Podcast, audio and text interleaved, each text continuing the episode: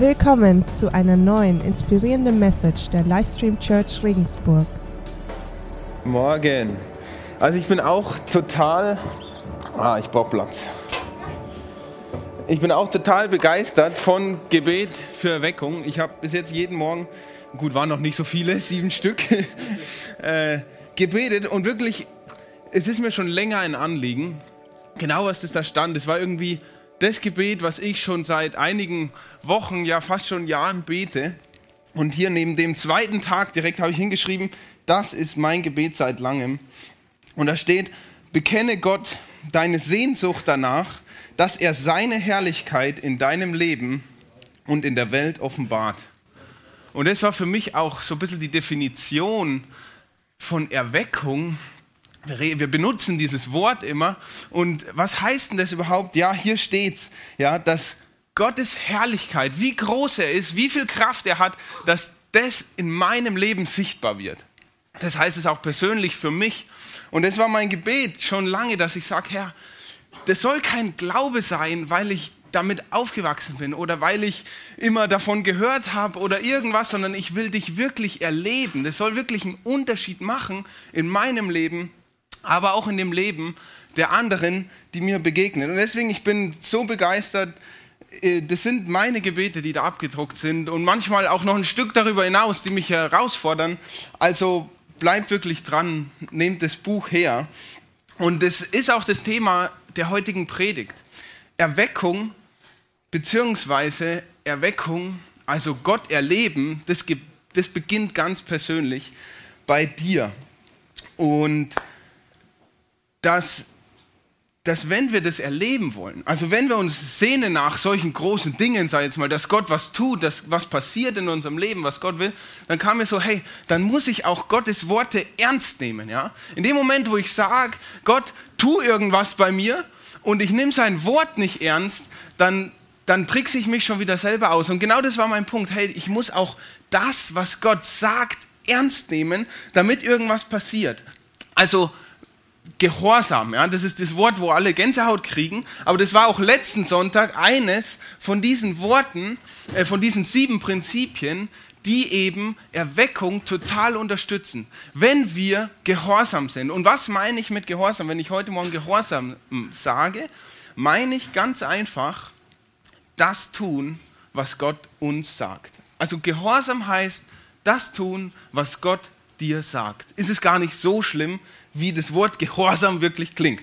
Okay? Und das gilt aber auch für dich. Wenn du sagst, du willst Gott irgendwie erleben, dann musst du sein Wort ernst nehmen und das tun, was darin steht. Ganz einfach, simpel und praktisch. Wenn du zum Beispiel sagst, du hast, du hast, äh, kennst Gott noch nicht so, bist heute vielleicht zum ersten Mal da oder, oder weißt nicht genau, was du mit Jesus und dem Ganzen anfangen sollst, dann fang an, sein Wort ernst zu nehmen.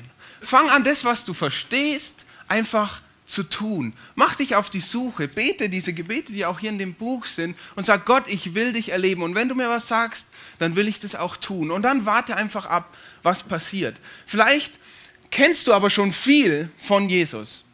Ähm, ich habe mich letzte Woche mit einem Freund von mir unterhalten und wir beide sind zusammen aufgewachsen, beide im Kindergarten zusammen gewesen, in der gleichen Kinderstunde, so wie die Kids gerade rausgegangen sind. Wir haben viel von Jesus erfahren.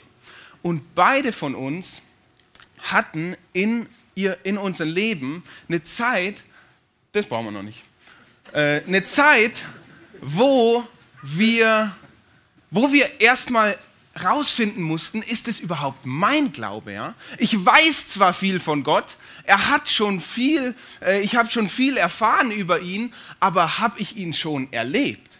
Das heißt, wenn du heute Morgen hier bist und sagst, gut, ich habe schon wirklich viel gehört, ich kenne die ganzen Geschichten, jeden Sonntag ist eigentlich nicht viel Neues dabei, aber du erlebst Gott nicht in deinem persönlichen Leben, wo du sagst, hey, der Glaube bei mir ist irgendwie nicht nicht mit Leben gefüllt. Es ist was wie, andere gehen halt in Fußballverein oder, oder machen, haben ein anderes Hobby und ich gehe halt in die Kirche und bringe mich hier sogar ein, ich arbeite mit. Hey, das ist nicht der Sinn von Glaube. Der Sinn von Glaube ist, dass Gott durch dich hindurch wirkt. Und wenn du das nicht erlebst, dann, dann gilt für dich genau das Gleiche. Fang an, zu tun, was Gott dir sagt. Fang an, das zu tun, was du verstanden hast. Vielleicht hast du noch viele Fragen, was dich vielleicht wirklich abhält zu glauben. Dann sage ich, fang an, das zu tun, was du bereits verstanden hast. Oder du bist auch schon lange mit Jesus unterwegs. Also du kennst ihn, du erlebst ihn. Dann will ich dich auch weiterhin ermutigen. Das gleiche gilt für dich. Wenn Glaube lebendig sein soll, müssen wir das tun, was Gott uns sagt. Müssen wir gehorsam sein.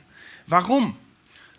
Weil wir dadurch Gott erleben und seine Kraft äh, irgendwie, seine Kraft in uns erleben. Und das gibt uns eine Basis für unseren Glauben, die stärker ist als alles andere, was du dir jemals, jemals vorstellen kannst. Die Dinge, die ich mit Gott erlebt habe, in den Momenten, wo ich weiß, das war genau der Moment, wo Gott an mir gewirkt hat oder wo Gott durch mich gewirkt hat, das sind die Erlebnisse, an denen ich mich festklammer im Glauben. Ja? Wo ich richtig weiß, wenn mal eine Zeit ist, wo ich ah, denke, so, ah, ist das wirklich? Dann sage ich, doch, hier hat Gott was in meinem Leben getan. Ja? Du magst vielleicht jede Diskussion mit deinen Arbeitskollegen verlieren über den Glauben, aber keiner kann was gegen dein Erleben sagen. Du kannst sagen, das habe ich erlebt und mein Gott hat es für mich getan. Deswegen ist es so wichtig, dass unser Glaube nicht auf Theorien, Theologie oder irgendwas basiert, sondern auf einer Beziehung mit Jesus und durch Jesus wirkt Gott in uns und seine Kraft wird durch uns sichtbar. Und das ist auch das, was für mich Erweckung heißt. Erweckung heißt Gottes Wirken in meinem Leben, dass ich Gottes Wirken in meinem Leben sehe und im Leben von anderen Menschen. Also wir sollen gehorsam sein. Und dann entsteht Erweckung. Dann sehen wir, wie Gott wirkt. Heute habe ich eine Lebensgeschichte von einem Mann mitgebracht, der eben auch Erweckung in seinem Leben erlebt hat, genau durch Gehorsam. Und diese Geschichte finden wir im Johannesevangelium. Die Geschichte ist ein ganzes Kapitel, das ganze Kapitel 9. Und da haben wir nicht die ganze Zeit auf alle Aspekte von diesem wunderbaren Ereignis einzugehen. Aber ich ermutige euch, nehmt es mit nach Hause. Lest es zu Hause komplett durch und schaut, wie dieser Mann dort äh, gehandelt hat und wie es dem Mann ergangen ist in seiner Lebensgeschichte. Ich lese jetzt die ersten sieben Verse und da erfahren wir schon sehr viel über ihn. Also Johannes 9. Unterwegs sah Jesus einen Mann, der von Geburt an blind war. Rabbi, fragten die Jünger, wie kommt es, dass dieser Mann blind geboren wurde? Wer hat gesündigt? Er selbst oder seine Eltern? Jesus antwortet, es ist weder seine Schuld noch die seiner Eltern, erwiderte Jesus. An ihm soll sichtbar werden, was Gott zu tun vermag. Wir müssen den Auftrag dessen, der mich gesandt hat, ausführen, solange es Tag ist. Die Nacht kommt, in der niemand mehr etwas tun kann. Solange ich in der Welt bin, bin ich das Licht der Welt. Nachdem Jesus seinen Jüngern diese Antwort gegeben hatte, spuckte er auf den Boden und machte aus Erde und Speichel einen Brei, den er dem Blinden auf die Augen strich. Dann befahl er ihm, geh zum Teich Schiloach und wasche dir das Gesicht. Der Mann ging dorthin und wusch sich das Gesicht. Und als er von dort wegging, konnte er sehen. Wow, eklig. äh, da passiert viel. Und das ist aber die Geschichte eines Mannes, der durch Gehorsam Erweckung erlebt hat. Und das wollen wir uns jetzt genauer anschauen. In dem Text sehen wir, wie die Jünger die Welt verstehen wollten. Und damit sie es verstehen können, versuchen sie, so wie ich auch oft, Jesus in eine Schublade zu stecken. Und hier geht es eben um die Frage nach dem Leid, die die Jünger beschäftigt und auch die Frage der Schuld. Ja? Und um das Ganze zu verstehen, äh, fragen sie jetzt Jesus hier, wer hat hier gesündigt? Und sie verstehen aber nicht, dass es, in, dass es bei dieser Begebenheit überhaupt nicht um die Frage der Schuld nach Leid oder überhaupt nicht nach Leid geht. Ja? Und auch wir benutzen den Text oft gern, ne? wenn wir den im Hauskreis oder so lesen, dann kommt es immer auf, ja, wie ist es jetzt? Warum ist es jetzt so? Oder kann man jetzt sagen, dass jedes Leid dazu da ist, dass Jesus es heilt? Ja, warum werden dann nicht alle? Und dann kommen uns viele Fragen und wir, wir verpassen den Hauptsinn dieses Textes. Und auch Jesus beantwortet die Frage, die die Jünger haben, nur ganz kurz und lenkt dann das Augenmerk auf was viel, viel Wichtigeres. Denn es geht nicht darum, warum, woher kommt jetzt das Leid, wer ist schuld und was tut Gott, sondern es geht darum, lebst du den Auftrag Gottes in deinem Leben. Das ist das, worum es geht, was auch der Text uns zeigt, wo Jesus dann darauf aufmerksam machen will. Und das ist auch das, worum es heute Morgen geht. Es geht darum, lebst du den Auftrag, den Gott dir gegeben hat. Tust du das, was Gott dir sagt? Ja? Denn beant Jesus beantwortet hier kurz die Frage und dann im Vers 4 sagt er ja, wir müssen den Auftrag Gottes tun, solange es noch Tag ist. Und die Bibel benutzt oft Tag und Nacht oder Licht und Finsternis als Symbolik. Auch das, da kann, will ich jetzt nicht komplett drauf eingehen, weil das was ja, was ganz eigenes ist, aber Tag, das ist die Zeit, wo Jesus wirkt. Und Jesus sagt, momentan ist Tag, also tu den Auftrag Gottes, weil dann wirke ich durch dich und dann wirst du meine Kraft erleben. Es gibt aber eine Zeit, die Nacht heißt und da wirke ich nicht. Ja? Und das, da, da, da habe ich gefragt, ja, was, wann kann Jesus nicht wirken? Wann bitte kann Jesus nicht mehr wirken? Und und dann, dann, dann fiel es mir richtig schwer, das vor mir selbst laut auszusprechen. Aber Jesus sagt es hier ja auch. Es gibt eine Zeit, wo Jesus nicht mehr wirkt.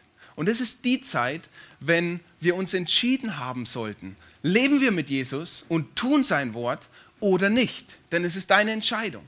Und genau das hat Jesus ja auch gesagt. Momentan ist Tag, du kannst dich entscheiden, wir sollen Gottes Auftrag tun.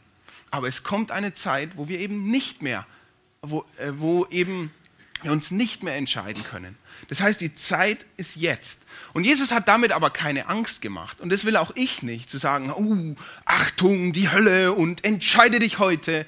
Nein, so hat Jesus nicht gepredigt. Jesus hat zwar gesagt, es ist so, und, und hat dann aber das Augenmerk darauf gelegt, was jetzt ist. Und jetzt hast du die Chance, dich zu entscheiden. Und jetzt habe ich schon gute Pläne für dich. Willst du mitkommen? Und jetzt sollen wir schon den Auftrag dessen tun, der Jesus gesandt hat, nämlich Gottes Auftrag. Und das passiert dann auch. Also Jesus beantwortet die Frage, er lässt sich nicht in diese Schublade stecken, er beantwortet die Frage der Jünger kurz und lenkt dann das Augenmerk auf die wirklich alles entscheidende Frage, nämlich leben wir den Auftrag Gottes? Und was passiert dann? Dann kommt der nicht so verständliche Teil in dem Ganzen. Er nimmt, also er spuckt auf den Boden, er macht einen Brei und streicht es dem Blinden auf die Augen. Und ich frage mich, was macht der da? Ja? Und ich hätte mir auch niemals gedacht, dass ich über diese Geschichte einmal predige, weil es einfach, ja, nicht verständlich ist, was er da macht. Und ich bezweifle auch, also es gibt auch Richtungen, die dann versuchen, ja, vielleicht war das besondere Erde und mit der Spucke, die von Jesus vielleicht heilig und äh, vielleicht wie ein Rezept, ähm, glaube ich, also vielleicht, ja, ich denke aber, es liegt nicht an uns, das hier zu verstehen. Was Gott im Hintergrund wirkt, welche Fäden er wie zieht, das können wir oder sollen wir vielleicht manchmal überhaupt nicht verstehen. Gottes Wege sind größer als die, die wir uns vorstellen können. Ja? Also das müssen wir uns immer in, im Kopf behalten und vielleicht hat er absichtlich sowas gemacht, um die Jünger einfach komplett zu verwirren und dann eine ganz simple Wahrheit rüberzubringen. Ich weiß es nicht, auf jeden Fall verstehe ich es nicht, was er macht. Und ich verstehe auch viele Wege, die Gott für uns hat, auch nicht. Aber der Auftrag, der, den Jesus dann dem Blinden gibt, der ist sehr leicht verständlich. Sehr leicht verständlich. Also vielleicht verstehen wir Gottes Hintergrundgedanken und Pläne und Wege nicht so ganz. Manchmal offenbart er sie uns, manchmal auch nicht. Aber das, was Gott zu dir sagt, was du letztendlich tun sollst, der Satz, dem du dann gehorsam sein sollst, der ist relativ simpel und sehr leicht zu verstehen. Was sagt er dem Mann? Geh hin zum Teich Shiloach und wasch dein Gesicht. Zwei simple Dinge. Geh irgendwo hin und wasch dich wieder. Es ist jetzt vielleicht nicht einfach, das zu tun, weil im Kopf äh, große und viele Gegenargumente kommen und sagen, hey, erst machst du mich dreckig, jetzt soll ich mich wieder waschen oder äh, ich verstehe überhaupt nicht, was du damit machen willst oder was auch immer. Ja? Ich weiß nicht, ob ihr das vielleicht kennt. Wir haben so einen Gedanken, wir wissen, hey, das sollte ich eigentlich tun. Und dann kommt eine Reihe von Gegenargumenten, die sehr logisch sind und die uns davon abhalten wollen, genau das zu tun. Dieses einfache, simple, und dem zu folgen. Und das kann ich mir vorstellen, das ist nicht einfach. Ja? Da trotzdem gegen seine Gegenargumente zu sagen, ich bin gehorsam, das ist vielleicht nicht einfach. Aber einfach ist der Schritt, den du gehst. Ja? Also gehen zum Teich und sich waschen war in dem Fall einfach. Und das Geniale ist, der Mann tut es. Der Mann tut es. Im Vers 7 heißt dann, der Mann ging hin und wusch sich sein Gesicht. Also genau das, was Jesus ihm gesagt hat, das hat er dann auch getan. Und dann ist was passiert. Dann heißt es, und als er von dort wegging, konnte er sehen. Und da sehen wir zwei Dinge. Einmal heißt, Gehorsam heißt das zu tun, was Gott sagt. Ganz einfach, also es ist nichts Kompliziertes. Das tun, was Gott sagt. Und sehend werden heißt, das Wirken Jesu an sich und anderen Menschen zu sehen und zu erleben. Und für sehend traue ich mich jetzt einfach mal, das Wort Erweckung einzusetzen. Und dann hast du die Definition, die ich persönlich unter Erweckung verstehe. Erweckung heißt, das Wirken Jesu an mir und anderen Menschen zu sehen. Und das ist das, was passiert, wenn wir anfangen, das zu tun, was Gott uns sagt. Und deswegen brauchen wir auch nicht mehr Glaube. Deswegen brauchen wir kein größeres Gebäude. Deswegen brauchen wir nicht mehr Besucher in dieser Church. Oder deswegen brauchen wir auch nicht uns immer bemühen und bemühen und irgendwie ein krampfhaftes Christsein zu leben. Deswegen brauchen wir Erweckung, weil wir unseren Glauben darauf bauen wollen, was Gott tut. Ja, und nicht, was wir versuchen zu tun.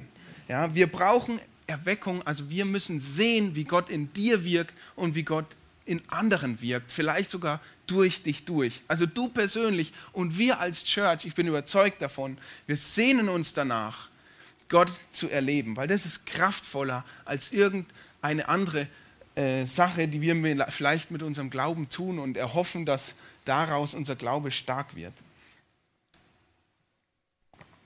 Weil in der Bibel gibt es viele, viele Bibelstellen, die uns auch darauf hinweisen, dass wir in Gottes Kraft leben sollen. Und das hat mich auch so fasziniert, als mir der Gedanke kam, wow, Erweckung heißt, Gottes Kraft in dir zu sehen. Also wenn Gott in mir wirkt, eine, ich bin Maschinenbauer, eine Kraft hat immer eine Wirkung. Ja? Also wenn was in mir wirkt, dann steckt dahinter eine Kraft und die Kraft, die kommt von Gott.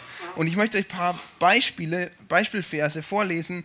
Ähm, ihr könnt mal zu Hause eine Konkordanz nehmen, ja, da steht zu jedem Stichwort, stehen da ganz viele Bibelverse, wo genau dieses Stichwort eben vorkommt. Da habe ich mal kurz geguckt, was gibt es zu Kraft eigentlich? Und da gibt es drei Spalten, wo nur Bibelverse vorkommen, wo das Wort Kraft drin vorkommt. Und dann die eineinhalb Spalten davon sind im Neuen Testament und viele davon beschreiben oder fordern uns auf, dass Gottes Kraft in uns kräftig sein soll oder dass wir in Gottes Kraft leben sollen. Ja, und dass, dass das sichtbar ist. So, jetzt lese ich mal aus 2. Korinther mal ein Beispiel davor. 2. Korinther 4, Vers 7. Da heißt es, wir allerdings sind für diesen kostbaren Schatz, der uns anvertraut ist, nur wie zerbrechliche Gefäße denn es soll deutlich werden, dass die alles überragende Kraft, die in unserem Leben wirksam ist, Gottes Kraft ist und nicht aus uns selbst kommt. Also hier sehen wir, das, was Gott in uns wirken soll, das ist ein Schatz. Und für diesen wunderbaren Schatz sind wir nur wie ein ziemlich zerbrechliches Gefäß. Und das ist so, weil Gott will, dass seine Kraft in uns wirksam ist. Also es ist Gottes Wunsch, in uns Erweckung zu vollbringen. Also dass wir in seiner Kraft leben. Ein anderer Vers, Epheser Kapitel 1, mein Trauvers, äh, Vers 18 und 19, ungewöhnlicher Hochzeitstrauvers, aber das ist eben mein Wunsch und das war unser Wunsch, auch für die Ehe und deswegen haben wir den ausgewählt. Er öffne euch die Augen des Herzens, damit ihr erkennt, was für eine Hoffnung Gott euch gegeben hat, als er euch berief, was für ein reiches und wunderbares Erbe er für die bereithält, die zu seinem heiligen Volk gehören. Und jetzt kommt's. Und mit was für einer überwältigend großen Kraft er unter uns, den Glaubenden, am Werk ist. Also das ist ein Gebet, das Paulus spricht und er betet für die Epheser, dass denen die Augen geöffnet werden, mit welcher großen Kraft Gott unter ihnen am Werk ist. Leute, das ist mein Gebet für mein ganz persönliches Leben und für uns als Church, für jeden einzelnen von uns hier, dass wir sehen, wie Gott in uns wirkt. Oh, ich bete gerade genau dafür.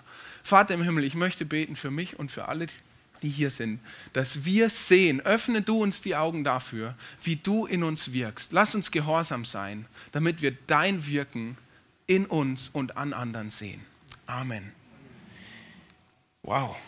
Also das ist das, wonach ich mich sehne, ja. Und das ist das, was wir, denke ich, auch erleben wollen als Gemeinde. Und deswegen heißt es auch, und deswegen sagen wir das so gerne, Erweckung beginnt mit dir. Wenn jeder einzelne von uns plötzlich anfängt, Gottes Wort ernst zu nehmen, wie könnte dein Umfeld und wie könnte unsere Church dann aussehen? Es gibt in der Geschichte dann vier Reaktionen auf den Gehorsam dieses äh, blind geborenen Mannes. Also vier Reaktionen gibt es da.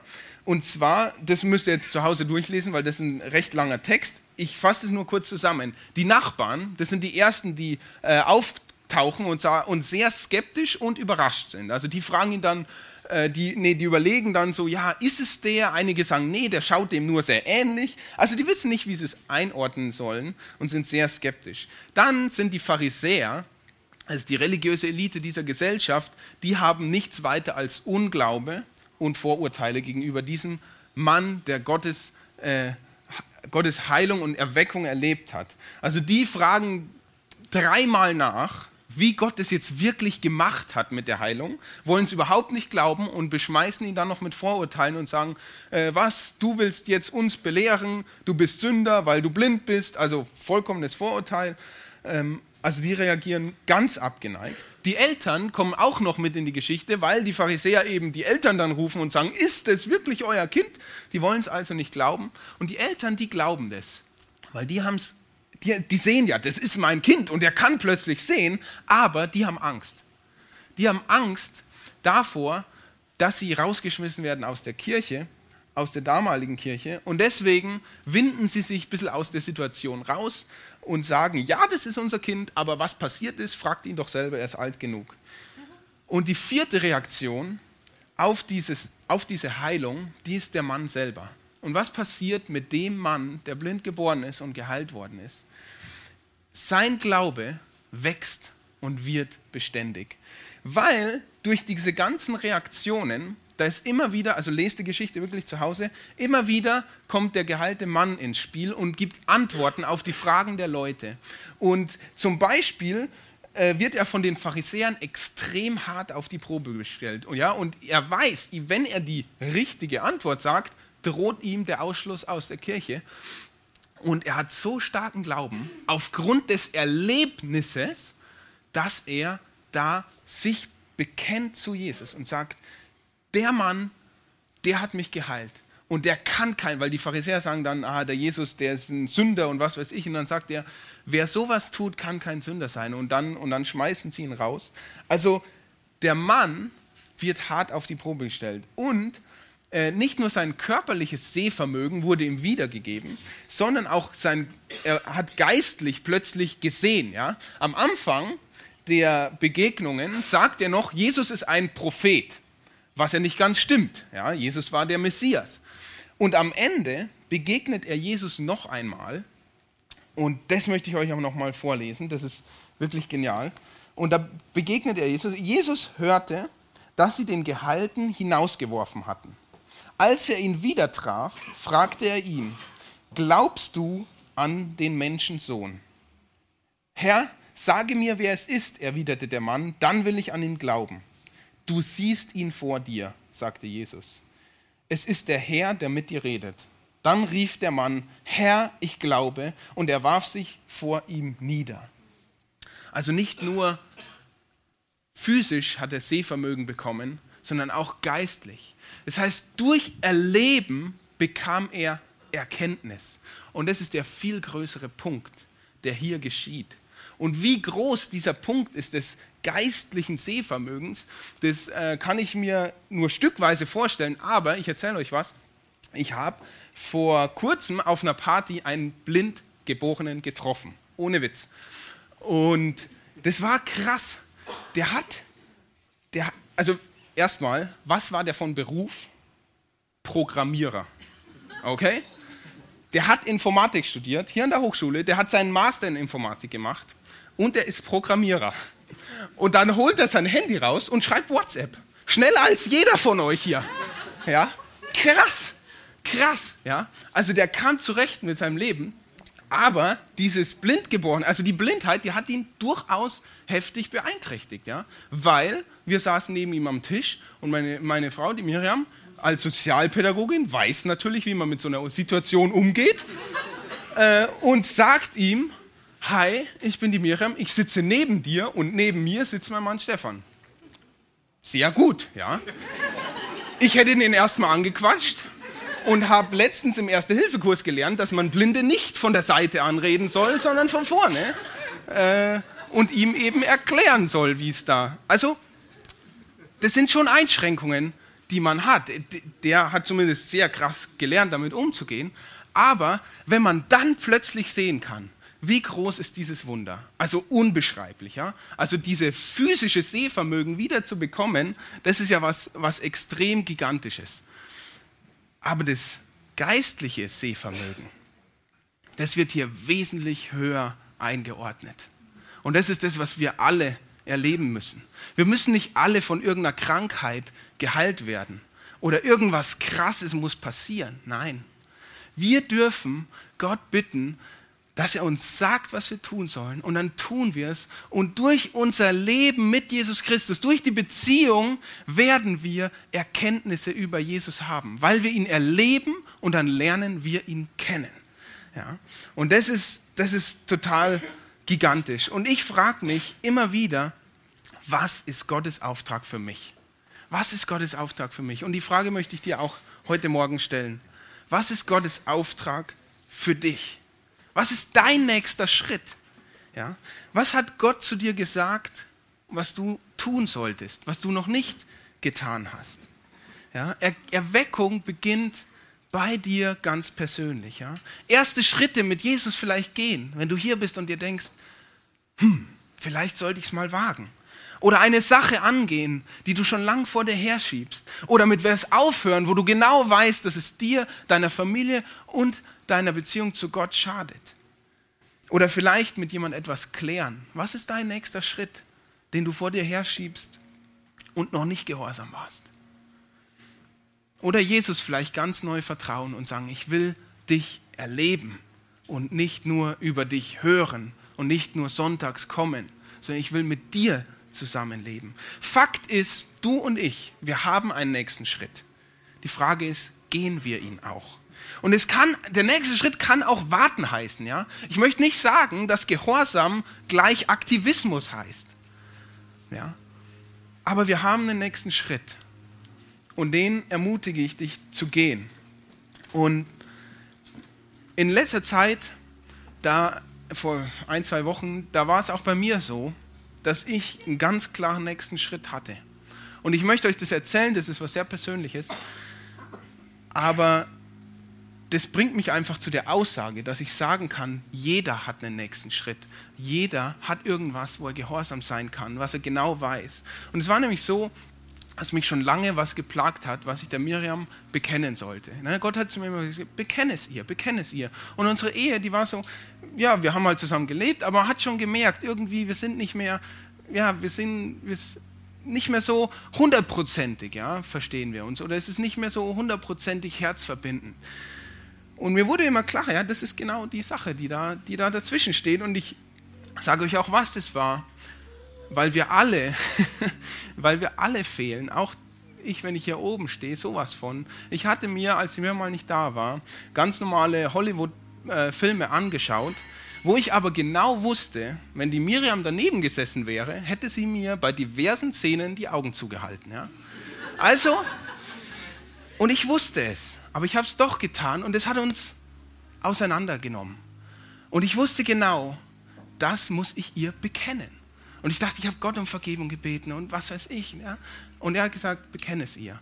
Und es ist wieder das Gleiche, was ich vorhin gesagt habe. An sich sehr einfach. Ich gehe hin, sage Entschuldigung und erzähle ihr die Situation. Kopfmäßig sehr schwierig, weil ich muss meinen Stolz überwinden. Ja? Aber der Auftrag Gottes, der ist prinzipiell ein einfacher. Und ich ermutige dich, das zu tun. Ja? Wie könnte deine Ehe, deine Partnerschaft oder deine Beziehung aussehen, wenn du Gottes Botschaft hörst und tust? Wie wäre es, wenn wir heute uns dazu entschließen, gehorsam zu sein? Wir alle, die wir hier sind als Church. Wie groß wären die Auswirkungen in deinem Leben in der Church und für Regensburg, wenn wir gehorsam sind? Wie heilsam wäre es für deine Mitmenschen, wenn plötzlich Gottes Kraft durch dich hindurch wirkt, weil du das tust, was Gott dir sagt? Und weil wir seinen Willen tun, immer und überall. Wir als Livestream, wir sehnen uns danach, Gottes Wirken in uns und uns allen zu erleben. Und wir wollen das, wir wollen das echt sehen. Bist du dabei, frage ich dich. Willst du auch gehorsam sein?